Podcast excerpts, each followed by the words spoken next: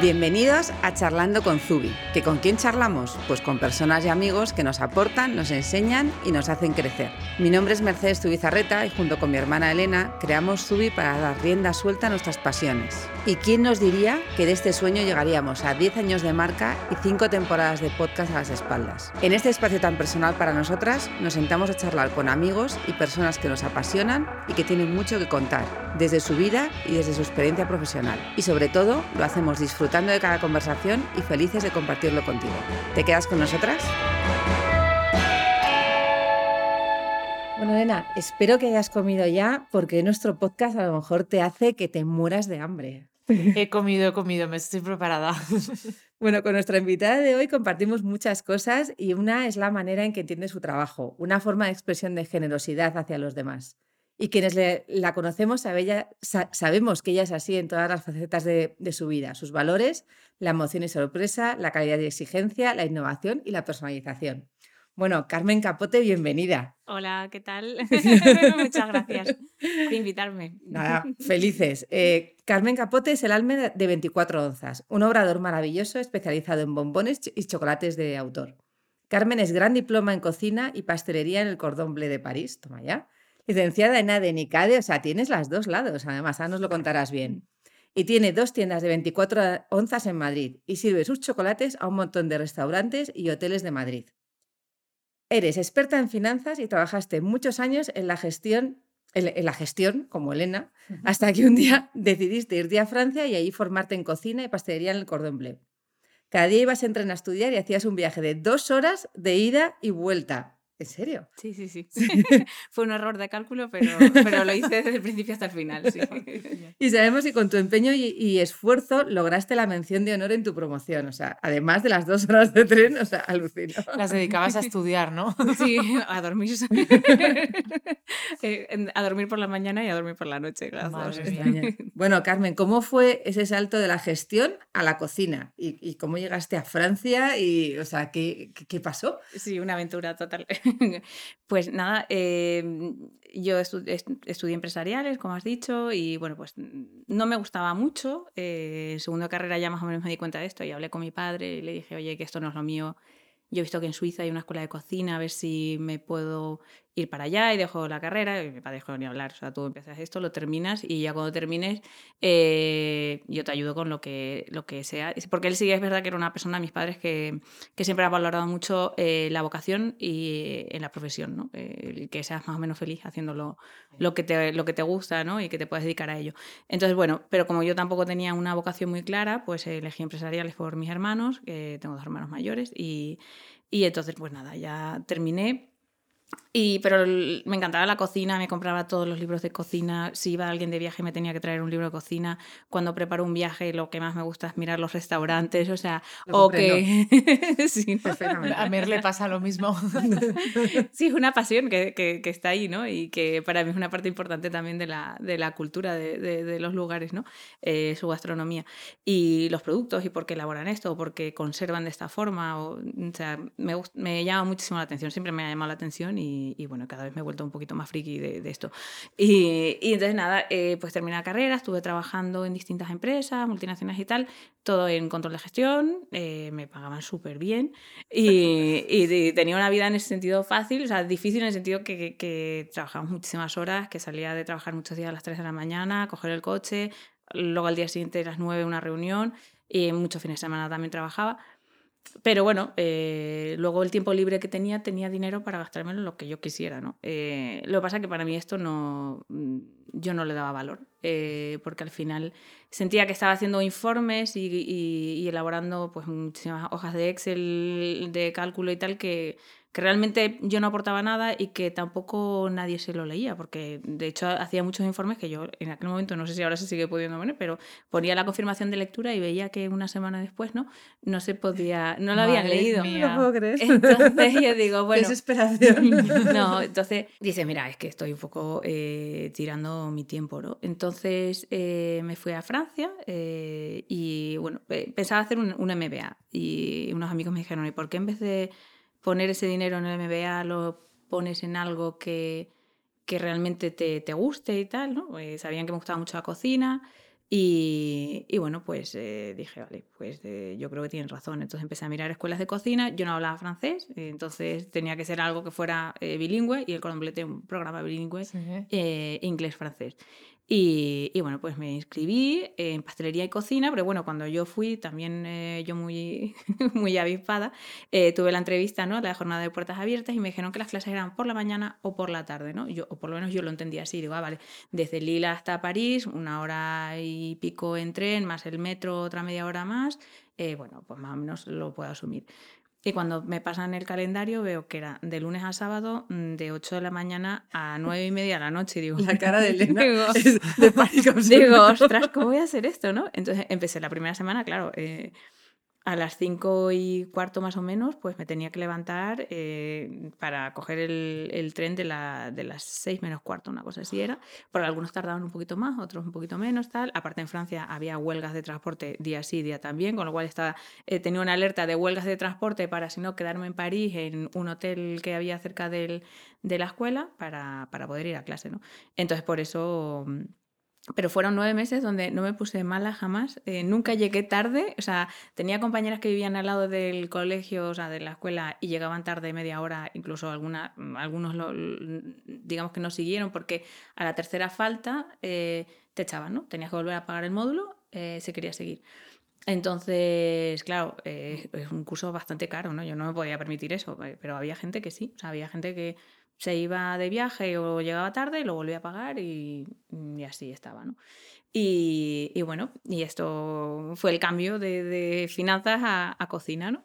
Madre mía, qué esfuerzo, ¿eh? Cuando las cosas gustan, al final lo das todo. Sí, sí, sí, yo iba con una sonrisa todos los días de oreja a oreja y, y nunca me, me nunca me pesó, o sea, era como que yo estaba cansada, pero estaba feliz todo el rato, o sea, no, no me quejaba de nada, que soy bastante quejica, pues no me quejaba de nada, o sea, no. Qué maravilla. Bueno, aunque estudiaste en Francia y también en Madrid antes, tú eres de un sitio precioso que es la isla de La Palma, eh, que lamentablemente ha estado muy de moda últimamente Sí. eh, por la tragedia que han vivido con la erupción del volcán. ¿Cómo lo has vivido tú Mm. desde, desde aquí? Pues eh, es increíble porque viniendo de una isla volcánica donde en el fondo, pues mi madre, este es el tercer volcán que, que conoce en su vida, ¿no? Eh, pues aún así vivimos en esa ingenuidad como que, que eso no nos va, no lo vamos a ver, no te va a pasar. Mm. No, no te levantas por la mañana y piensas que va a salir un volcán o, o algo así, ¿no? Eh, entonces, al principio era como mucha incredulidad, ¿no? Decir, bueno, esto a saber, ¿no? Eh, ya terremotos, ya empezás a ver el enjambre sísmico, eh, terremotos cada vez de más mm, eh, mm, potencia, ¿no? fuerza, y, mm, y, la, y la gente que estaba allí, o sea, mis amigas, mis familiares y tal, diciendo, no, no, es que es bestial. Y entonces al principio un poco como eh, expectante, ¿no? Cuándo iba a salir, dónde iba a salir. La- el pronóstico era que estaba más al sur de la isla, que es donde salió el, el último, el de Teneguía. Mm. Y esas zonas pues son zonas mucho menos pobladas, por no decirte que, es una zona grande de producción eh, platanera, pero viviendas hay muy pocas y Mm. negocios en sí hay muy poco. Entonces yo creo que la gente estaba un poco más relajada también por este tema, ¿no? Pero claro, salió unos mm, kilómetros más, a- más hacia el norte y ahí sí que había mucha población. Y sobre todo lo que en ese momento a lo mejor no, yo por lo menos no pensaba es que un volcán no va en línea recta, ¿no? Sino que según se va abriendo, o sea, eh, entonces había gente que pensaba que su casa ni de broma se la iba a llevar el Sí. volcán y que se la llevó y que en cambio otros eh, que vivían muchísimo más cerca, eh, como al principio sale como mucho más recto, pues eh, se, Se se salvaron. ¿no? Entonces, eh, primero impactada por las imágenes y todo, y luego ya cuando empiezas a ver las consecuencias de eso, decir, bueno, pero es que están cortando carreteras, se está llevando complejos hoteleros enteros, casas de personas que tienen ahí pues su huerta, su medio de vida, ¿no?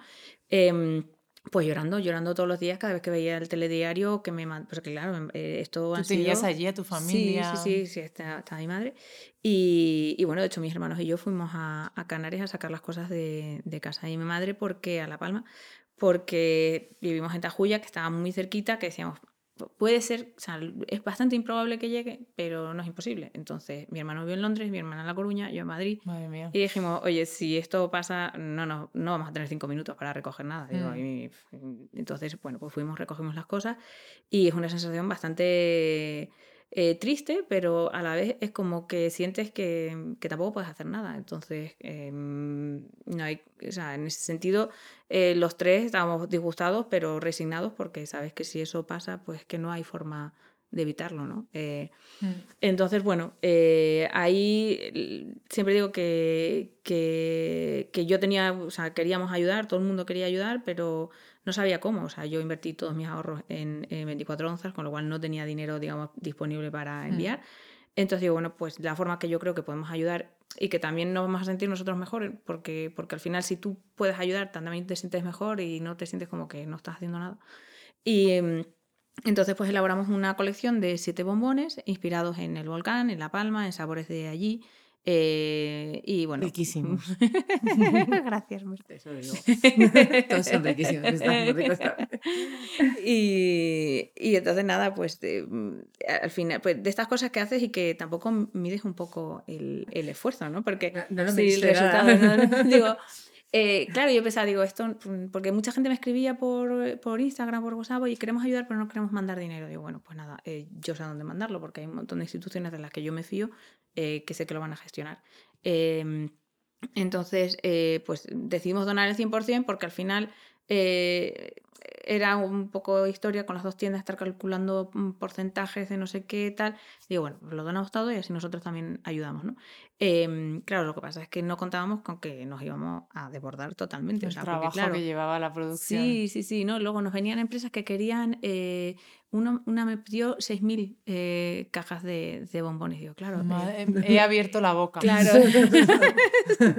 otros 500, otros tal. Digo, claro, eh, digo, es que hay que entender que el 45% es coste en este caso, ¿no? Eh, porque es packaging, es mano de obra, eh, son ingredientes, eh, es el- la gestión de, de reservar, de no reservar, de tal. Entonces, eh, claro, a mí me encantaría tener 300.000 euros para poder asumir esos costes, ¿no? Pero, pero no puedo, ¿no? Entonces, eh, lo que hicimos fue limitarlo pues, a, por persona dos cajitas eh, y bueno, íbamos sacando una producción, pues, unas, unas 40, unas 50, ca- la primera semana fueron como unas 250, pero claro, ya luego integrar eso en el ritmo de producción eh, semanal era complicado. Entonces, bueno, pues ya dijimos, bueno, ¿cuánto es lo que podemos asumir? ¿40 cajas a la semana? Pues 40 cajas a la semana, ¿no? Y lo estuvimos haciendo y nada, recaudamos como unos 6.500 euros más o menos que los mandamos para allá. Y, y bueno, y ahora o sea, ya no seguimos haciendo esto por el coste, como ha subido todo, pues es complicado para nosotros, pero lo que hacemos es, hay una organización que se llama Volcán de Generosidad, que, que la han creado para ayuda directa a familias. Entonces tenemos artículos, pues en plan pulseritas de estas de tela, eh, bolsas tipo talegas que llamamos allí Mm. del pan y todo esto. eh, y bueno, pues eso yo se lo compro a ellos, eh, eso se va a donación. Y bueno, pues la gente lo que da es un, un donativo, ¿no? Y, y bueno, y así estamos. Pero bueno, la verdad es que es bastante triste, pero bueno. em, esto, o sea, yo siempre pienso que en las cosas negativas tiene que haber algo positivo eh, de, lo que aprender o de lo que, o sea, cosas que se puedan extraer. Y es verdad que, que, por ejemplo, yo antes decía, yo soy de La Palma y la gente me decía, ¿dónde? No, no me ubicaban y decía, de Las Palmas, de Palma de Mallorca, de, o sea, de ¿Cuántos todo lo que fuera hay? con Palma ya era de allí. Y entonces, bueno, pues por lo menos hay gente ya, yo creo que todo el mundo nos tiene ubicados, sí, sí, sí, ya, por- porque vamos, obviamente, es que han sido tres meses de volcán día sí y día sí y día sí y día sí y día sí, y ahora porque ha venido la guerra a Ucrania, eh, porque si no también sería, ¿no? Y bueno, está bien que la gente no se olvide o que los medios no se olviden y que no nos olvidemos de, de que hay gente allí que, que lo tiene difícil para, para, para Mm. seguir adelante. Pero bueno, yo creo que por lo menos yo lo que he visto en, en la tienda es que la gente se volcaba. O sea, eh, todo el mundo decía, bueno, eh, pues si tú no tienes los bombones hoy, dime mm, dónde puedo comprar otra cosa, dónde puedo, eh, o cómo puedo ayudar, o si hay algún sitio que tú te fíes para hacer un bizum o lo que sea de algún organismo, de Cruz Roja, de lo que sea. Y, y, la, y veía muchísima gente eh, preocupadísima. Bueno, yo hay compañeros de la carrera con los que ya pf, ni me hablaba desde hacía mil años que ahora he recuperado el contacto por, porque se acordaban de que era La Palma y por LinkedIn o por Facebook o por eh, tal, me escribían, sí. Qué guay. Entonces, bueno, pues eh, nada, yo soy positiva y yo creo que, bueno, ya parado, que es lo importante, o sea, y ahora hay que reconstruir eh, lo, lo que se ha llevado por delante. Para eso también hay solución, o sea, tiene que haber, aparte de, de, mm, dinero, o sea, también tiene que haber intención pues de los políticos, eh, pues eso, de que las cosas salgan más o menos de manera ágil, ¿no? Porque yo lo que veo es que al final todo esto se, se pierde en burocracia y tal, que entiendo que tampoco se puede eh, dar dinero a diestra y a siniestro, sino que tienes que, tiene que haber unas bases, ¿no? Pero bueno, yo creo que hay que darle prioridad a, a esa gestión. Eh, y bueno, y esperando que, que bueno, pues que, cuando se termine la reconstrucción, pues toda esa gente vuelva a tener su, su, casa y un medio de vida y que pues la isla todavía nos quede con más infraestructura de la que tenía antes, ¿no? Seguro. Que salga reforzada. Mm. Tú al final eh, has estado muy cerca de varios gobiernos. Sí, hablando de política. Hablando de política. Bueno, sabemos que has trabajado en el Eliseo, en la Brigada de Pastelería de Hollande, uh -huh. presidente de Francia y fanático de los chocolates, he oído. Sí, sí, sí. Y también has estado en el restaurante Le, Le Atelier de Joël Robuchon en París, que uh -huh. tiene una estrella Michelin, pero él yo creo que tiene más, ¿no? Porque tiene más restaurantes. Sí, él es el chef que tiene más, o que tenía, porque ya falleció, pero que tenía más estrellas Michelin en el mundo. En el mundo. Creo que luego le seguía Gordon Ramsay y, sí. y luego no sé, no sé quién estaba. ¿Cómo fue toda su experiencia? Mm. ¿Qué se siente cuando por la mañana te vas a trabajar al liceo? Pues de, de película total. Era como Ratatouille. Sí, sí, sí, sí, de película total. No sé, o sea, fue de estas cosas que yo tengo amigas que me dicen, ¿por qué las cosas más raras te pasan siempre a ti, no? algunas malas y otras buenas. ¿no? y, y estas de las muy buenas. ¿no? Eh, después de, de terminar eh, el, el, gran diploma, yo me quedé en la escuela trabajando unos meses, ayudando allí pues, de, de asistente de, de, chef para las demostraciones, para la eh, cocina del subsuelo, que, que, es la que se llama para personal. ¿no? Y mm, y luego ya eh, me tocaba mi, mi periodo de, de, prácticas y de formación fuera de, de, la escuela, ¿no? Entonces, normalmente la gente pedía un sitio, otro y tal, y bueno, yo confío en ellos, que me manden donde quieran, ¿no? En cocina, por ejemplo, sí que tenía claro que quería una cocina cañera, o sea, una cocina de, de, o sea, de reputación, de, de, de, realmente ver una cocina de estas de estrellas Michelin, cómo, cómo funciona, ¿no? Y de pastelería, pues me daba un poco igual. ¿no? Y, y, entonces cuando me encontré con el chef, el jefe de pastelería del Cordon Bleu de París, eh, ahí estaba en una clase, y me dijo, ya tengo su lugar de práctica. Y digo, ah, qué bien. Eh, entonces me lo estaba diciendo en francés, que yo medio me enteraba, y me decía, y me decía algo del Palais Lycée, y yo digo, pues será que hay una pastelería pues por allí detrás y me fui incluso yo, o sea, después de, de, del trabajo, me fui por allí, cogí, o sea, el, bueno, salí el metro y tal, y estuve mirando por los alrededores, claro, está todo, es todo, el Valelis es infranqueable, o sea, tienes ahí sí. guardias por todos lados y luego alrededor tienes callecitas, ¿no? Donde sí que hay comercio. Sí. Y empecé a mirar y digo, yo aquí no veo pastelería, eh, tengo una taladure por allí, pero no creo que sea porque lo habría entendido. Eh, y, a la llegaba. llegaba, en mi nivel de francés llegaba hasta ahí. y, y, entonces digo, mire, mire, no, no vi. Entonces ya al día siguiente... Eh, me volví a encontrar con él, digo, pero es que no he entendido muy bien. Y entonces ya me dijo en inglés, dice, no, eh, vas a trabajar para el presidente de Francia. Y digo, ah, digo, vale, que no tenía ni idea. Uh -huh. y, y, fue una odisea, porque ya solamente entrar, o sea, mmm, mmm, eh, tres entrevistas, aunque ya te han cogido y eres tú, porque es la persona que el colegio designa para ir, tienes que pasar de entrevistas, tienes que mandar un montón de documentación y claro, y en los ocho controles que hay desde el metro hasta allí, pues ir diciendo que mm, es tu primer día de trabajo, que vas a trabajar allí, ¿no? Entonces, claro, eh, vas allí, tienes que pasar por escáner, bueno, por todo, ¿no? Y ya luego una vez dentro, pues una pasada, la verdad, porque además... Mmm, no sé, eh, cuando estás acostumbrado a trabajar, a, o a lo mejor yo tenía mala suerte, ¿no? Eh, en, en, la empresa eh, privada y tal, ¿no? Es como que el que llega al último el más pring, no pringadillo, pero sí, sí que, como le nadie le hace caso, nadie se sienta a comer con él el primer día, no sé, hemos perdido un poco las maneras en, sí. en esas cosas, ¿no? Eh, aquí no, o sea, aquí todo el mundo te viene a saludar, todo el mundo te, te explica qué es lo que hace, eh, te explican dónde está todo. Eh, yo era la única chica, entonces tuvieron que habilitar un cambiador para mí, porque entonces me, me habilitaron una sala que era otra cosa eh, y pusieron una taquilla y allí me cambiaba yo. ¿Eres la única chica? Era la única chica, sí. Mm. Entonces, eh, eh, nada, pues luego, eh, nada, súper amables todos. Mm, a me decían, mira, tu horario es de 7 a 2 de la tarde. Si después de las 2 tú te quieres quedar a hacer cualquier cosa tuya, o sea, que quieras practicar, que quieras, no sé, tienes aquí todas las recetas de todos los presidentes de Francia, ¿no? Se puede fotografiarlo, pero no puedes divulgarlo. O sea, todos los platos los puedes eh, fotografiar, pero no los puedes eh, subir a redes sociales o compartirlo y tal, ¿no?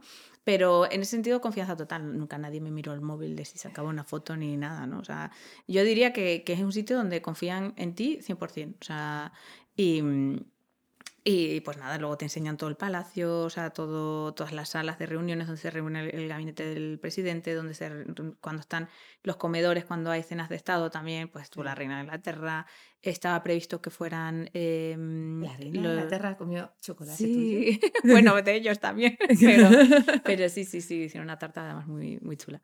Y, y luego cada presidente tiene su vajilla que eh, se la regala a Limoges eh, a cada presidente, pero se queda en el Palacio del Elíseo, eh, como digamos que eh, stock, eh, Stock. del palacio para cenas y todo eso, ¿no? Entonces cada uno tenía suya, pues Mitterrand tenía la suya, entonces te decían, eh, oye, ensalada de frutas en la vajilla de no sé qué, en el plato no sé cuánto, ¿no? Eh, nah, bueno, pues nada, iba allí, cogía los platitos, claro. Yo al principio iba, cogía los platitos hasta que un día le digo, ¿pero cuánto vale un plato de estos? Me dice, ese debe estar unos 2.700 euros. Así, El ¿no? Plato. de Y tú ya cogiendo el platito con y yo una ya diciendo, yo ya, ya no puedo emplatar más aquí, no puedo, ¿no? Y luego Se tenían... rompían alguna vez, claro. Eh, Nunca vi que se rompiera ninguno, Ah, ¿eh? ver, Nunca no vi, lo o sea, supongo que sí, pero, o sea, Son aparte- franceses, que en Además- las cocinas se rompe mucho la Claro, sí, vajilla. sí, sí, sí. ¿no? Y luego ellos tienen lo que es la platería, ¿no? Que es la zona donde limpian toda la plata, toda la vajilla y tal. Y hay personal que se dedica a limpiar lo que son eh, a mano, ¿no? Eh, todo esto. Luego los platos de bombones es una cosa que se llama que es como un oro plata o algo así. Y eso eran, pues no sé, de 8.000, 9.000 euros, no sé. Pero bueno, eso sí que no se rompe. ni- eso no me daba miedo. Yo creo por eso me sentía cómoda con los bombones, porque eso sabía que no se iba a romper. Y, y pasas de ahí a Robuchon, Ujú. ahí en plan a lo cañero. Sí, sí, sí. Ahí fue esa, mm, la experiencia, digamos que a nivel físico más agotadora, porque llegaba también a las 7 de la mañana. Mi horario era hasta las 5, pero yo decidía quedarme hasta las 12, una, hasta que terminara el servicio, porque... Dime que no vivías en Lille ya. No, no, no. Ahí, es que ahí era imposible. O sea, ya no, o sea, vivía en un hotel de media estrella. Básicamente porque es que ni siquiera el apartamento me lo, me lo podía pagar en París. Pero, pero era, era, o sea, llegabas a las 7 de la mañana, te ponías, yo llegué el primer día, me acuerdo, y lo que primero que te enseñan es a, digamos que seleccionar las hierbas aromáticas, ¿no? Eh, y es un trabajo que es un rollazo auténtico. Entonces, claro, tú lo vas haciendo porque nadie te va a decir, deja de hacer eso y haz otra cosa. O sea, ellos te van a dejar ahí y te van a ir mirando, ¿no? Y ver cómo lo hacen. Entonces, yo el primer día digo, he picado. Digo, nada, pues el siguiente día te vuelven a poner lo mismo, ¿no? Entonces, digo, eso quiere creo. decir Todo que, tiene un proceso. que no me han visto espabilada como para pasar a otra cosa. Entonces ya ahí te das cuenta de que tienes que ir haciéndolo rápido y bien, ¿no? Entonces rápido y bien. O sea, el primer día también estaba al lado mío Pedrito, que era el, un sobrino del cónsul de, creo que era de Guatemala en París. Pero Pedrito. Pedrito no llegaba a las 7, Pedrito llegaba a las 10. O sea, y, o sea, vamos. y con toda la calma del mundo. Y, Pedrito no estaba en hotel de media estrella. no, no, no, no, no. Se le pegaban las sábanas de, de Total, seda. total. Era un encanto el chaval, pero vamos. Él estuvo, yo creo que el tiempo que estuvo allí, él estuvo con las hierbas, no pasó de, la, no pasó de las hierbas. O sea, se quedaba ahí, ¿no? Y entonces, nada, pues eh, ya vas haciendo ta, ta, ta, ta. Y luego, eh, entonces, la cocina tiene esto de que, que yo siempre digo que es como, no tiene nada que ver con la empresa, mm, bueno, que la pública no conozco, la privada en este caso. eh, que si tú eres una persona eh, que trabaja bien, eh, rápido, eres eficiente, eres puntual y eres buena compañera o compañero, eh, pues es que te van dando más responsabilidad. No depende de si le caes bien o no le caes bien al chef. O sea, si tú sacas el trabajo adelante, ellos necesitan a gente efectiva. Entonces, eh, Es como muy objetivo. ¿no? Sí, entonces es muy gratificante porque sabes que si lo haces bien y que si le echas eh, ganas y te concentras y vas rápido y tal, pues cuanto yo me di cuenta que cuanto más eh, mejor, cuanto mejor hiciera mi trabajo, más iba a aprender. Eh, porque iba a pasar, pues estuve en la sección la de pescados con un chef japonés también, que era, vamos, de lo más preciso trabajando que he visto en mi vida. Luego en la parte de carnes de salsa, o sea, pasé por todas las, las partidas, ¿no? Y ya al final, eh, pues ya cuando tenía todas esas dominadas, ya me dijo, bueno, pues ya solo te queda cocinar delante del cliente, ¿no? Que es lo que se hace en el atelier, que es, bueno, pues se cocina, o sea, digamos que hay una mise en place, pero luego cocinas eh, en el momento, pues lo que va gritando las comandas, entonces cada uno tiene su puesto y vas eh, haciendo la, en la partida que estás tú, pues vas haciendo el plato, ¿no? Y... y esa parte, bueno, me, me, corté, o sea, de todo, o sea... Delante del fue- cliente. Sí, sí, sí, no, O sea, no, te no, ahí, no, ahí no. Debería ser el espectáculo. No, ahí no. a la mesa siete. Hay una chica que te da doble espectáculo. Sí, total. No, no, ahí ya no te dejan. O sea, ahí ya, mm, digamos que, que ya eres la élite. Cuando ya llegas ahí, ¿no? Ya no te dejan, vamos, ni, ni un resquicio de equivocarte. Pero no, antes, antes, antes. Antes antes, todo, bueno, sí, hiciste sí. todo. Bueno, en el liceo, o sea, también un día, eh, bueno, eh, limpiando la cocina, eh, estaban preparando el MOF. El MOF es el Meilleur Vrai de France, que es una especie de prueba que, mm, que pasa, la hay para cocina, para pastelería, para chocolate, para helado.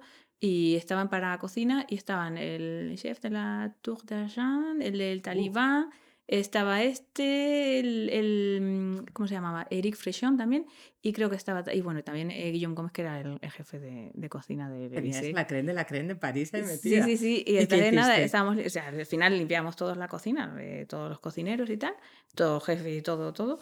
Y, mm, yo, ahí, ahí me dieron una manguera de estas como tipo bombero, ¿no? Que yo no sabía por dónde estaba. eh, la ves por los dos lados y es igual, ¿no? Entonces yo pensé que este, o sea, que la cogía bien, entonces al apretar, claro, me salió un chorro de agua para la cara, o sea, y estaba justo delante del despacho de otras y yo. Entonces yo, mi reflejo fue girar la manguera y entonces dice.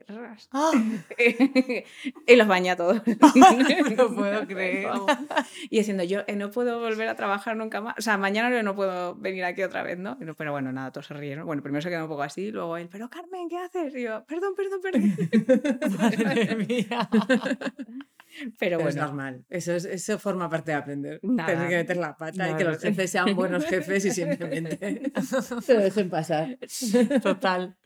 Bueno, y después de esas aventuras que hiciste trabajando para otros, haciendo ahí todas tus prácticas y tal, de repente, hace tres años, decides lanzarte a tu proyecto, que es 24 onzas. Cuéntanos cómo fue ese camino y cómo Mm. tomaste esa decisión. sí, o sea, bueno, cuando regresé de Francia empecé a trabajar con, para una empresa que pertenecía al grupo de, de Leroy Merlin, que eh, iba a hacer, digamos, como una expansión de un tipo de negocio en España, que eran eh, tiendas eh, más pequeñitas que las de Leroy, pero, pero con el concepto de, digamos, como Leroy te fabrica la casa y luego otro te la decora, te ayuda a cocinar, a hacer talleres de, de manualidades, de mm, decoración, todo esto, ¿no?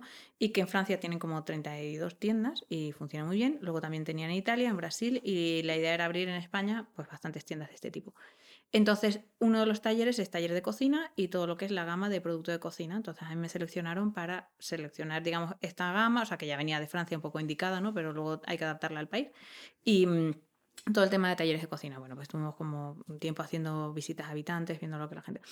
Y bueno, pues como son las empresas, algo que parecía inminente que íbamos a abrir, pues estuve dos años que no sabría nada. Entonces ya le dije, o sea, en, en Italia ya, o sea, en Brasil habían cerrado, Italia no ve muy bien, en España decidieron que no se abría y entonces ya eh, teníamos que, íbamos como a Italia, ¿no? Todo el rato a Italia, a dar soporte a Italia. Entonces ya le dije a- al director general, digo, mira, que si no se va a abrir, em, pues eh, yo a Italia no me voy a ir, entonces pues yo dejo el Necesito trabajo. realidad. Sí, sí, sí. Y entonces fue lo que hice, pues dejé el trabajo y, y bueno, ya tenía en la cabeza que siempre he querido hacer algo, porque al final digo, bueno, pues algo eh, como que, no sé, que me equivoco yo o acierto yo, pero crear algo donde pueda plasmar un poco como, como yo veo la cocina, ¿no? Empecé buscando restaurante, para traspaso para hacer un restaurante, o sea, para, eh, con un concepto que tenía bastante claro, pero claro, luego empecé a ver que los traspasos eran carísimos, el tema de extracción de humos, eh, eh, todas estas cosas que digo, bueno, es que mm, personal también, m- muchísimas cosas que lo vi como muy complicado para no tener experiencia más que la que tenía, ¿no? Mm. Y entonces, em, pues dije, bueno, pues digo, y, y me quedé así. Luego pensé pastelería, pero la pastelería es complicada. Complicado en el sentido que también necesitas eh, un obrador con salida de humos, con horno, con todo esto. Y luego me quedé así, digo, ay, pero si el chocolate no necesito nada de todo esto, ¿no? Entonces empecé a mirar, digo, voy a ver qué hay en Madrid y vi que prácticamente no había nada. O sea, Mm. está, eh, o sea, lo que hay es bueno. O sea, el cacao Sampaca, está Santa, la Bajarita, eh, pues así como varios sitios, ¿no? Pero de lo que, o sea, la idea que yo tenía, el concepto que yo tenía, mm, que bueno, que tampoco es que lo haya inventado, o sea, es una cosa que es más habitual en Francia, en, en Inglaterra, en otros países, en Bélgica, eh, que aquí, ¿no? Y es un poco eh, ese concepto obrador de chocolate y tal para que la gente venga no te digo que a diario, pero semanalmente a llevarse su, como pues hacen en Suiza o en Bélgica, que es un Mm. alimento más, ¿no? El chocolate. Aquí lo tenemos más como algo de para regalo o para un evento. Y, y entonces digo, bueno, pues me voy a lanzar a esto porque empiezo yo solita con un microondas, chocolate y una tabla para temperar. Y, y, ya está, y así empecé. El primer día vendí dos bombones a unas vecinas del local de Espartinas y, y luego, bueno, pues eh, al final me estaba muy enfadada con mi madre y con mis amigos porque nadie había ido a comprarme, pero bueno. Muy mal, el apoyo familiar es fundamental. Luego, luego vino, con la pandemia vino el apoyo familiar. ¿Qué, ¿Qué, tiene el chocolate para que resulte tan irresistible y sea tan especial? ¿Por qué tenemos todos idolatrado el chocolate? Sí, sí la verdad es que mmm, te diría que en 24 onzas desde que estoy, el 95% de la gente que entra le gusta el chocolate y hay un 5% que, que va a comprarlo para regalárselo a alguien que le gusta pero que no lo soporta. Pero... Pero ¿qué es lo que tiene? O sea, yo creo que, o sea, yo realmente, o sea, he tenido, yo paso mucho tiempo en tienda porque, porque bueno, porque no me da para más y tengo, tengo que atender yo también. Cuando estamos empezando, todos, estamos en todo. Somos de todos, ¿no? El otro día me decía una amiga empresaria, eh, ay Carmen, empresaria, digo, ¿cómo empresaria? Empresaria, limpiadora, o sea, vendedora, empaquetadora, lo que haga falta, ¿no? Y y entonces veo mucha gente, ¿no? Y, y, veo cuando viene alguien, como siempre también lo vendemos así en unidades y tal. Y, veo a alguien que viene por la puerta y digo, uff, esta chica quiere chocolate seguro. y me decía, es que llevo un día horrible, por favor. dice, mira, pero lo vendes así como suelto y tal para por el camino. Digo, sí, sí, tal. Ah, dice, dice nada, se llama arreglado el día, ¿no? O sea, tiene algo, o sea, a los que nos gusta lo necesitamos. Y, y es que realmente, o sea, eh, es, antioxidante, es antidepresivo, eh, o sea, no son cosas que lo diga por decir, eso están demostradas científicamente que, son, que es un alimento, o sea, una receta positiva ¿no? para, para el organismo, para, para el cerebro, para, para la circulación y para pues, muchísimas cosas más que, que, seguro que ahora mismo no me acuerdo, pero... Maravilla, yo que estaba diciendo antes de empezar la adicción que tengo al chocolate y todo esto me, me refuerza mi adicción. Claro que sí. Doy fe. Al final es, es, como todo, o sea, es cuestión también de dosificarse y bueno, pues un día te pasas con el chocolate, pues a ver que al día siguiente no te puedes pasar y ya está, ¿no? Eh, eh, sí es verdad que está como muy demonizado el tema del azúcar y, y bueno, yo siempre digo que, que en alimentación eh, es también cuestión de equilibrio, ¿no? O sea, y de mm. ejercicio, o sea, que no solamente es, es, un poco... Y con ejercicio no me refiero a meterte en una paliza en el gimnasio, sino, bueno, pues llevar una vida sana de pues lo que puedes Activa. hacer andando, sí, sí, o sea, un poco cuidarte. O sea, yo ahora la verdad es que no tengo mucho tiempo, pero, pero bueno. Estás limpiando, haciendo las cuentas, no, haciendo sí, chocolate. Sí, no, ya, no, sí, ya bueno. me quedará tiempo para ir al gimnasio, sería la bomba. Conocemos esa historia. Habrá un momento en el que ya tendrás tiempo para ojalá. Damos fe, damos fe. Y es que además con el chocolate tienes una historia especial, o sea, uh -huh. tiene un componente también un poco familiar, ¿no? Cuéntanos. Sí, sí, sí. sí. Pues mira, eh, mi padre se le encantaba el chocolate. Y yo cuando era pequeña, eh, mi padre viajaba muchísimo y cuando volvía de sus viajes, pues siempre nos traía, pues a mi madre un perfume, a mis hermanos no me acuerdo lo traía, a mí me traía chocolate eh, siempre. Y, pero es verdad que aquel chocolate se acababa pronto y entonces eh, ya luego él tiraba pues de las tabletas de supermercado que había. Y entonces muchas veces me iba a buscar al colegio, o sea, no muchas veces, de hecho yo creo que era especial por eso, porque él no podía ir muchas veces y entonces cuando iba siempre me llevaba tabletas de chocolate debajo del asiento del coche y, y, de vuelta a casa, pues yo le iba contando, pues mi día, pues no sé qué, pues no sé cuánto tal. Y entonces íbamos comiendo, pues nos poníamos morados de tabletas, o sea, y este de almendras, y este con pasta, y este de blanco, y este con leche, y este de negro, o sea, era una cata en condiciones, pero vamos. La cata. Y, y, y, entonces, bueno, pues era como un momento pues de disfrute total, ¿no? Y aparte, o sea, yo tenía un vínculo súper especial con mi padre y nos reíamos un montón juntos porque era muy divertido. Y mm, y entonces, eh, pues tenía muy buenos recuerdos de esos momentos. Lo que pasa es que un día, alguna de esas tabletas o la cantidad que tomé eh, fue como demasiado que, que me dio, o sea, me dio como una especie de, de, intoxicación. O sea, me empezaron a salir como granos por todo el cuerpo, eh, una fiebre altísima. Eh, y entonces mi madre, ¿pero qué le pasa a la niña? ¿Qué le pasa a la niña? Y mi padre, ay, que te tengo que confesar una cosa. es que se ha tomado seis tabletas en la sola. es que nosotros nos detenemos escondidos en el coche la tabletas. Todavía mi padre confesó, mi madre con un cabreo. Eh, a mí aquello se me pasó, pero es verdad que me asusté tanto que estuve muchísimos años sin probar chocolate. O sea, pero muchísimos años. Eh, bueno, hasta que empecé a estudiar en el, cordon, en el cordon bleu, porque asociaba, o sea, veía una tableta o veía un postre de chocolate en una carta de, de un restaurante o, o, tal, o un batido de chocolate, un helado de chocolate, y me producía como rechazo. Eh, y yo también lo asocio a que, a que ese chocolate no era bueno, ¿no? Entonces, eh, ya luego cuando empezás a estudiar cocina y pastelería y empiezas a probar, tienen buenos chocolates de, de, de Valrona, de cacao barrido, bueno, de un montón de, de marcas así ya potentes, eh, dices, joder, es que esto no tiene nada que ver con la tableta del supermercado. y entonces ya ahí, digamos que me reconcilié con, con el chocolate. En, en 24 onzas sois auténticos artesanos y hacéis joyas increíbles en forma de bombones. Eso a mí me encanta, pues es como una joyería. Entonces ahí todos son, todos brillan tanto. Sí. Además, tienes, no sé, me parece colores, además. El, el otro día estuvimos en una fiesta que tenía esos bombones y me llevé unos a casa. Y, y han estado ahí como preciosos, brillantes. Dan ¿no? pena Dan comérselos. pena comérselos. Eso es verdad que nos lo dicen un montón. ¿Tú crees que es un producto que, que no pasa de moda o que está renaciendo ahora mismo? O sea, eh, la- los bombones. Porque, como tú decías, Mm. ha habido una época que estaban como asociados a no habría nuevas bombonerías en Madrid. Las tres que has nombrado son hiperclásicas y que han estado como más de capa caída. Y yo creo que últimamente, no sé si por los programas de cocina o los reels y todo eso, que es tan bonito ver cómo se templa chocolate que yo creo que la gente le ha renacido el pasión por el chocolate. Sí, o sea, mm, también, o sea, te digo que, que es un producto complicado en sentido de, em, lo has dicho tú, o sea, digamos que nuestro competidor, ¿quién es? Eh, tableta de supermercado. O sea, que claro, con eso no puedes competir. O sea, es decir, ni, o sea, el que va buscando una tableta, el precio de una tableta industrial en un sitio artesanal, pues eh, claramente eh, se cae el alma a los pies, porque claro, cuando te llegan, ¿sabes? dicen, no, pero es que esto lleva a otro proceso, ¿no? Em, el chocolate, eh, es que yo creo que las cosas buenas, o sea, nunca deberían pasar de moda, o sea, las cosas buenas y, y bien hechas, ¿no? Como decías, pero es verdad que, que a lo mejor se ha abusado mucho de currárselo poco. Es decir, eh, el chocolate es que te admite sabores y técnicas un montón y rellenos muchísimos tipos, ¿no? Entonces también es complicado y hay que esforzarse bastante.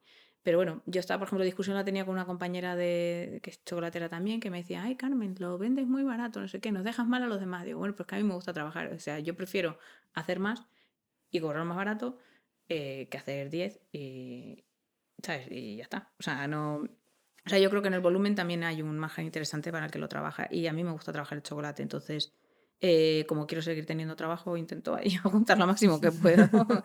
Pero mm, pasado de moda es como todo, como todos los alimentos y todas las recetas. Tienen sus momentos y depende de si se abusa o si tienes creatividad para aportarle. Eh, pues a lo mejor una tableta de chocolate negro nunca va a pasar de moda porque siempre habrá quien le guste pues una tableta de chocolate negro. Ya luego ahí la calidad, lo que estoy dispuesto a pagar. Un bombón, eh, sí es verdad que se ha perdido como esa costumbre, ¿no? Como que tampoco tenemos un momento exacto donde nos tomaríamos un bombón. Eh, yo se lo tengo, pero sé que mucha gente no lo tiene, ¿no? El After Eight, por ejemplo, siempre dicen que que caló tanto porque te estaba indicando a qué hora te lo podías tomar, ¿no? Entonces era como, el chocolate no tenía una hora y ahora ya tiene una hora, ¿no? Y, mm, y es un poco así, o sea, eh, trabajarlo artesanalmente también es verdad que es una cosa, es complicada, es un producto bastante técnico, o sea, no... eh, de hecho, casi todo el mundo que estudia pastelería odia trabajar el chocolate porque es como que, que hasta que lo dominas te ensucias un montón. O sea, bueno, yo cuando trabajo llevo eh, normalmente mm, chaqueta blanca y zapatos blancos. Y todo el mundo me dice, pero ¿y no te manchas? Digo, no, pero es que me pongo blanco precisamente para, como reto para mí, para no mancharme, ¿no? Para for- esforzarme siempre en trabajar de manera limpia, ordenada y tal, ¿no? Em, pero bueno, eh, tengo gente que trabaja conmigo con camiseta negra, pantalón negro y zapato negro. Todo marrón.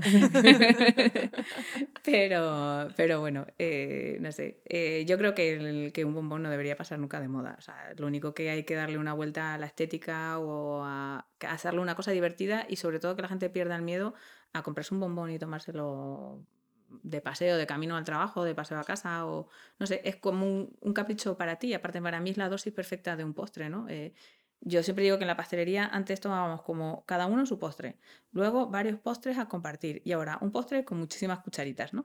Entonces es como que hemos ido reduciendo la dosis y bueno, eh, al final yo encon- en el bombón he encontrado como eh, la cápsula para poder hacer un mini postre dentro, ¿no? Em, y que puedas probar varios. Muy cierto. Bueno, Carmen, te voy a leer una frase, a ver si te suena. Diseños delicados y creativos para conseguir generar recuerdos que acompañen a nuestro cliente en momentos especiales. Esto la verdad que escuchándolo parece, pues no sé que estuvieras hablando de moda, de joyas, pero no, estás hablando de tus bombones de 24 onzas. Es que es una frase de una misión impresionante, me ha parecido preciosa. ¿Cómo se trabaja para lograr que esas piezas, esos bocados sean algo tan especial? Ahora que nos estabas diciendo Mm. ya bastantes Mm. cosas, pero... Sí, al final yo creo que, que la comida, o sea, que algo esté bueno no tiene que estar reñido con que sea bonito. O sea, al final es como, me ha- o sea, veo que mucha gente dice, es que no sé si estarán buenos, pero sí son bonitos. Y digo, no, claro, son bonitos y están buenos. Pero, pero porque estamos muy acostumbrados a que si algo es bonito eh, en comida, eh, salvo que sea, pues yo qué sé, un restaurante de estrella Michelin y tal, es como que no, mm, no sé, tipo los cupcakes y todo esto, ¿no? Que, Sí. que la gente es como las tartas estas así de fondant, que la gente dice, Sí. sí, sí, muy bonito, pero luego la tarta no está Mm. buena, ¿no? O lo que sea. Entonces la gente cuando ve los bombones dice, sí, sí, son, bonitos, pero claro, están buenos, ¿no? Entonces siempre, eh, yo siempre tengo la máxima de que cualquier persona que entra en 24 onzas, aunque sea traer un paquete, se lleva con un chocolate puesto, se va con un chocolate puesto. O sea, no, no dejo pasar una oportunidad de que alguien pise a la tienda y no pruebe un poquito de chocolate. Siempre se nos rompen tabletas o hay bombones que nos quedan un poco peor y, y todo eso porque creo que es como la gente realmente eh, pierde un poco el miedo, ¿no? Porque ayer, por ejemplo, venía una familia eh, a comprar y cada uno se eligió dos bombones y, mm, y me decían, no, es que llevamos mucho tiempo siguiendo, lo queremos probar y si nos gusta ya venimos a comprar. Digo, bueno, vale, digo, pues yo te lo doy a probar ya. O sea, no hay ningún problema, ¿no? Vale, es que no hay más. pero, pero bueno, la parte del diseño es porque a mí yo necesito hacer algo que también sea estético, ¿no? Hay, o sea, no todo lo hacemos así tan a lo mejor sofisticado, pero hay cosas que hay cosas que su belleza está en que sean rústicas, ¿no? O que sea o que tengan el color al chocolate o que tengan esa almendra que se vea y tal, ¿no? Es un poco em, también un homenaje pues a, a la gente, ¿no? O sea, es decir, que, que se tomen algo que está bien elaborado, que sea bonito, que tú si tienes una merienda o una cena estés orgullosa de, de ese producto, ¿no? Que vas a poner luego para, para el postre, para el café. Mm. Y, y para mí también, es un- o sea, aparte de que a mí me gusta, es como demostrar respeto para las personas que vienen a comprar tu producto, ¿no? Que vean que te lo has currado. Sí. Em, hombre, es verdad que a veces no llegamos a todo el detalle que nos gustaría, que ese detalle lo dejamos para, pues si viene una marca de tal o de cual, hacer algo personalizado, tiene otro precio y entonces ya también nos podemos recrear mucho más, ¿no? Pero para mí sí es importante Sí. hacerlo bien. ¿Cuál es, a ver, da- danos la clave? O sea, ¿cómo reconocemos un buen chocolate?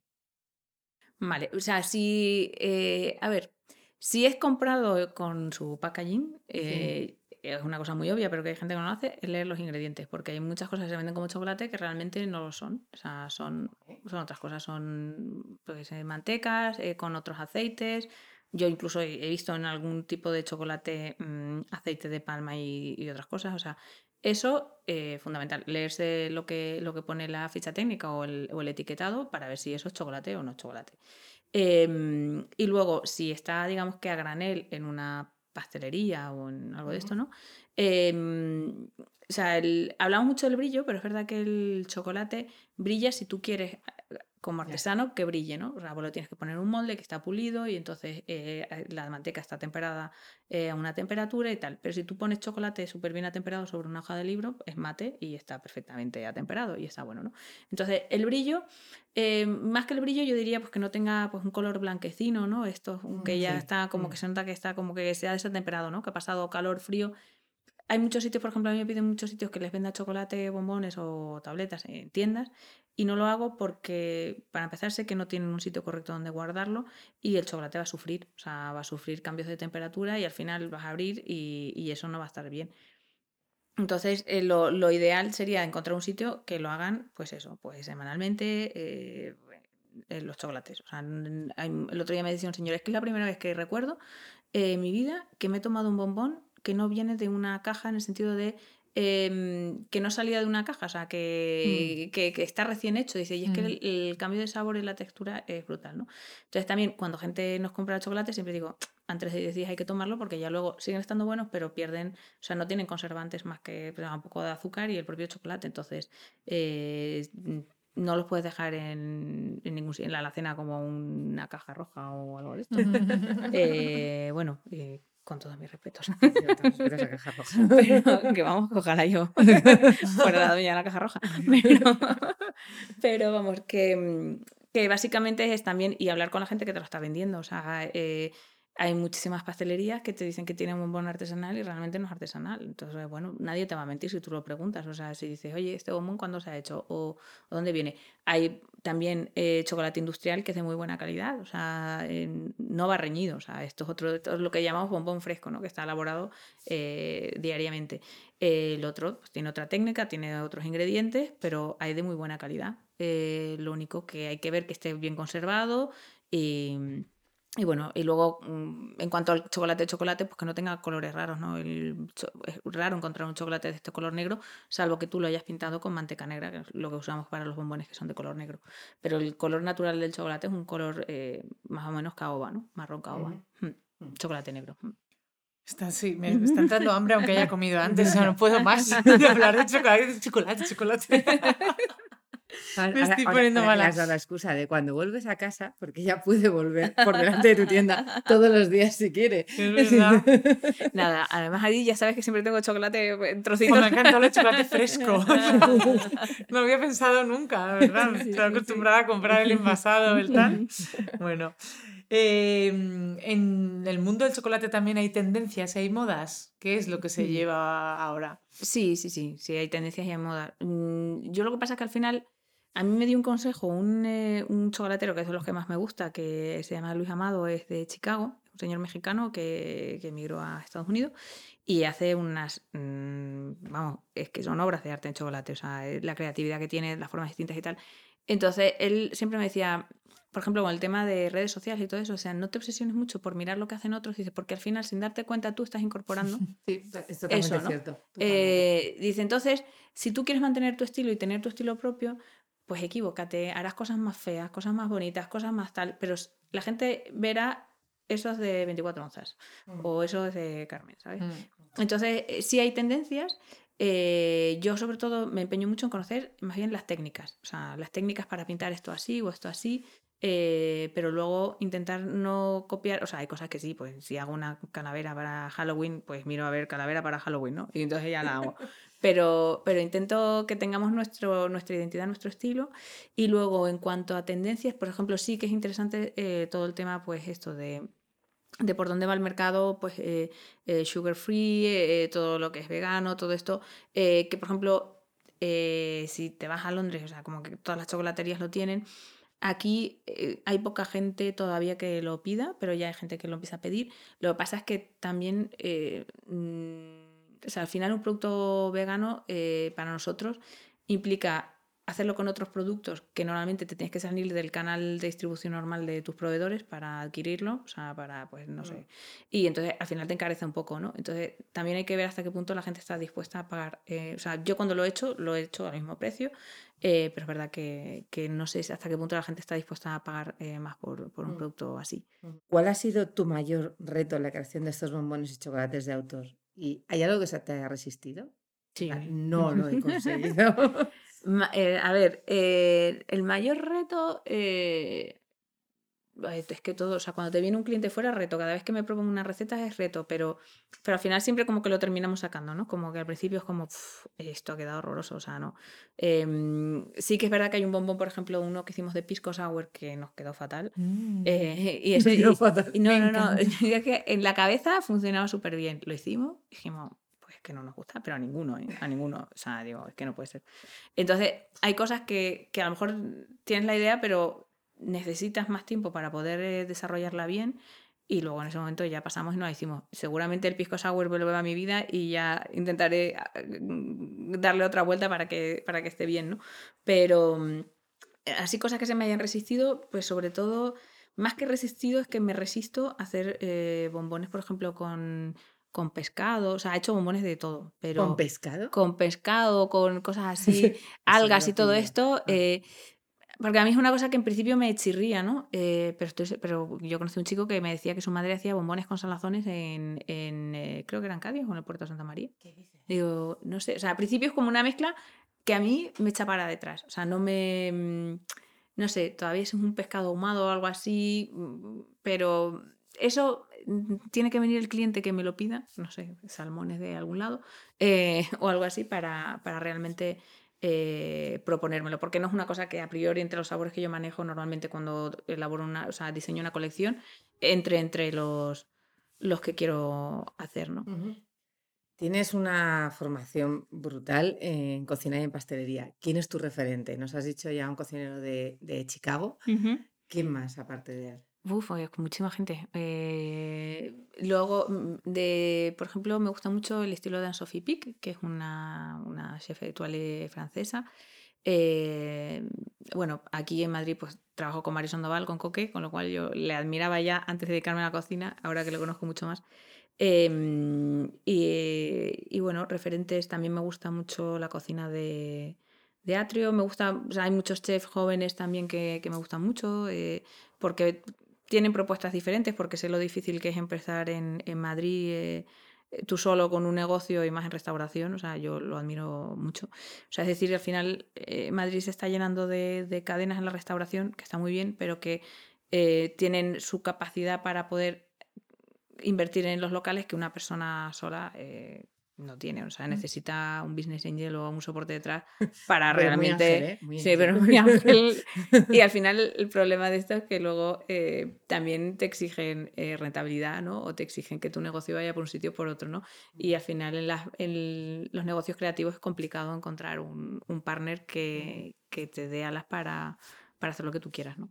Em, y bueno, pues de cocineros, pues, eh, pues eso, o sea, muchísimos, o sea, es que de, pasteleros, pues me gusta mucho eh, Raúl Bernal, eh, Miquel Guarro, em, bueno, Ramón Morato, que es como mm, la persona que más sabe de chocolate, o José María Ribé, de la Chocolate Academy, Albert David, em, Jordi Bordas, que es profesor mío, que es eh, campeón del mundo de pastelería. Eh, yo creo que son de las personas que son como más referentes para mí a nivel de, de lo que me gusta ver en el mundo del chocolate. Pues nada, tenemos que probar de todos, chocolates de todos. A ti es un reto, puedes hacer gastronómicamente, puedo ir yo a restaurantes y tú te vas a pastelerías de chocolate. Perfecto. Los viajes redondos.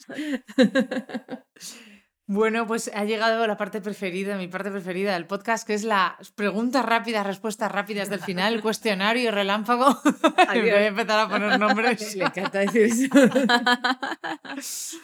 Así que arrancamos. ¿Estás lista? Sí. Venga. ¿Qué es lo primero que hace Carmen cuando se levanta? Eh, Comer chocolate. No, no, no, no. no. Y, pues normalmente es eh, apagar el despertador y seguir durmiendo. Dormirlo. Pedir cinco minutos más. Sí, sí, sí. No tengo lo del este de aquí. Posponer. sí, sí, sí. Total, total. ¿Cuál es tu gran pasión, pecado confesable? El chocolate. Normal. ¿Eres del club de la onza de chocolate después de comer? Yo soy del club de chocolate a todas horas, o sea, no me queda más remedio al final. Pero sí, sí, sí. Eh, esta ya nos has contestado, una mezcla loca con chocolate. Bueno, una primera, una mezcla loca con chocolate y con qué no lo mezclarías nunca, eso sí que ya nos lo has dicho, pero algo loco así que quede genial. Algo loco, o sea, bueno, eh, no sé si está loco, pero con, con los quesos para espectacular chocolate y queso de mis mezclas, vamos. Creo que son como que a la gente le puede chocar, pero que me parece que queda muy bien. Puedo decir una cosa que yo he hecho algunas veces de pequeña en la sandwichera, un sándwich con queso y nocilla. y me lo dijo no sé quién, lo probé y no hay cosa más rica. La verdad que luego no lo he vuelto a hacer nunca, pero te entiendo perfectamente, es insospechado y buenísimo. Sí, sí, sí, sí. De hecho, tengo ahí una pendiente de hacer una colección con los quesos que me gustan, encontrar el chocolate que va a Beck y hacer una colección. y... me tienes entregada, soy como ratatouille. Imagínate, es nuestra mezcla perfecta. es que es la mezcla perfecta, total. es tu bien. A ver, ahora bajándolo a lo nuestro, en moda, esa prenda que no te quitas y sin la que no puedes vivir. Bueno, un bolso seguro. Siempre llevo mil cosas. Perfecto. Eh, esta es más difícil, aunque ya lo has dicho al principio, viajar o comer. Uy, eh, viajar para comer. Tal cual. Es que al final esto no se puede separar. Debemos cambiar esta pregunta. Todos decimos lo mismo. Planificar las comidas y después viajar. A ver, ¿con qué sueñas, Carmen? ¿Con qué sueño? Pues me encantaría abrir un 24 onzas en otra ciudad del mundo. Mm, qué chulo. ¿Qué crees que estarías haciendo si no hubieras creado 24 onzas? Mm, buena pregunta. Pues eh, mm, seguramente eh, habría creado otra cosa. No sé qué, pero habría creado otra Tu cosa. propio Sí, negocio. Sí, sí, sí, lo tenía claro, sí, porque ya no tenía más recorrido, o sea, a nivel motivación ya no tenía más eh, miras o expectativas dentro de, de la- del mundo Mm. de, de- de la empresa. Pero bueno, ahora después de haber empezado no descarto volver a... Eso es algo que se oye mucho. Sí, sí, los sí, no, No emprendedores. sabía yo. Eso a los dos años es duro. Es que no, tienes, no te haces una idea de todo lo que hay detrás de cuando llegabas a tu oficina y tenías toda lo de tu estructura hecha alrededor y no te preocupabas por ella. Claro, sí, sí, sí, sí, total, total, que tú Es una buena te ibas y aparcabas ahí los problemas.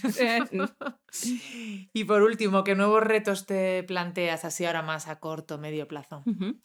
Pues mira, el reto que tengo mm, los dos años o, mm, o casi tres que llevo es el verano, porque el chocolate en Madrid en verano es, Mm. eh, es Los 42 grados. Claro, no, no, o sea, no, lo, lo mejor es que la gente viene a comprar chocolate y digo, pero, mm, pero ¿cómo voy a hacer yo que se lo lleve a su casa, no?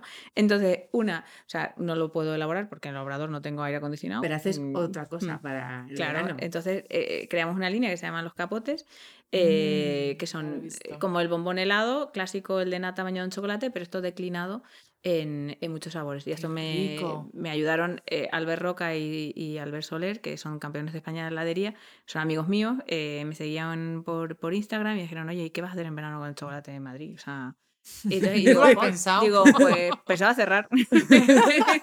Irme de vacaciones a La Palma. Claro, no qué. Y me dijeron, no, lo tienes que hacer. ¿Por qué no sacas una línea, pero basada en tus sabores, tal?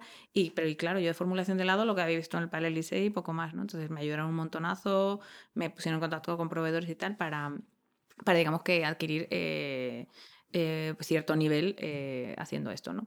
Y, y bueno, el primer año fue bien, el año pasado fue muy bien, pero bueno, todavía necesito que la gente compre muchos helados para, para realmente, porque al final, digamos que con el chocolate cubrimos más gastos que, o, o costes que con, con los helados, entonces necesito Claro. vender mucho más. Pero bueno, estamos ahí pensando a lo mejor para eventos y tal, poderlo mandar por congelado, eh, pues una boda en donde sea y, y personalizar un poco el tema también ese de, de los polos. Ah, qué interesante Mm. también para las bodas, en plan Mm. hacer como un final de bombones bonito. Claro, o sea, como para el bufete este de postres, pues sí, sacar un- exacto. Bombón Que ahora se Mm. lleva mucho el buffet de postres. Ujú. Qué chulo. Bueno, nosotros acabamos de estar en París y, a- y allí estuvimos en un sitio que solo hacía chocolates. Ah. Solo podías tomar chocolate caliente, chocolate, sí, además sí, sí. chocolate caliente podías con leche o con agua, Ujú. eh, tabletas de chocolate, eh, bombones de chocolate. Solo había chocolates en Sí, es un- creo que es un sitio que también lo hacen ellos, ¿no? Que se ve como lo están trabajando. Sí, si, si sí, me lo un habían, sitio me muy, lo muy, habían muy dicho. pequeñito. Mm, me lo Estábamos sentadas fuera en un banquito con nuestro chocolate Mm. caliente. Sí, yo tomando plan, me acordé de de, ti, me onza de chocolate con chocolate. Ya, fue demasiado hasta para mí. He comprado tabletas de chocolate Mm. para llevarnos. Buenísimo. Pero oye, el chocolate está de moda. Si los parisinos le han dado ya sitio, Sí, esto sí, ya... Para el parisino siempre, vamos, siempre lo, lo- yo creo que lo han tomado. Lo que pasa es que, que nosotros digamos que dejamos de elaborarlo también, ¿no? Sí. Eh, Y ese es el... Y creo las que parisinas problema. están delgadas. Sí, sí. Todas delgadísimas. Y comen queso, chocolate, beben vino. No estamos, Algo estamos no es culpa mal. del chocolate. Debe ser otra cosa. No es eso, y no es genético. Bueno, pues Carmen, eh, un placer haberte tenido aquí. Espero no haya sido muy duro. que va, vamos. a ver todo esto. Lo mejor del día. Mil gracias por haberte acercado a Zubi, porque además somos vecinas. 24 onzas, tiene dos tiendas, en Zurbano 54, nosotros el 22 era 54. Yo ya he dicho que Elena va de paso todos los días, y vuelta a su casa, así que no hay excusa. Y otra es Partinas 5, 6, Seis, seis, sí. Mm. Así que es un planazo si paseáis por Madrid, acercaros a cualquiera de ellas. Nosotros tenemos aquí una cajita. Yo solamente puedo decir, porque los he tomado ya muchas veces, que son magníficos bombones y que yo también creo, como cuando vas a Bélgica, que entras en Neuhaus y te llevas un bomboncito para tomarte el momento, pues es lo mismo, es hacer ese momento bombón y que yo creo que, vamos, o sea, sanísimo. ¿verdad? Lo es, lo es. Yo estoy estupenda tomando chocolate todos los días. Así que nada, ya sabéis, en Zurbano 54, en Espartina 6 aquí en Madrid, los bombones de Carmen, online también. Online también. Online enviamos, también, o sí. sea, lo mando a todas partes, yo creo que ya no hay excusa y en verano los, los capotes que iremos a por ellos, ya no tenéis excusa. Oh, qué bueno. También encima con helado. ¿eh? Pues nada, eh, muchísimas gracias por venir. Muchísimas Gracias. gracias a vosotras, Elena Mir.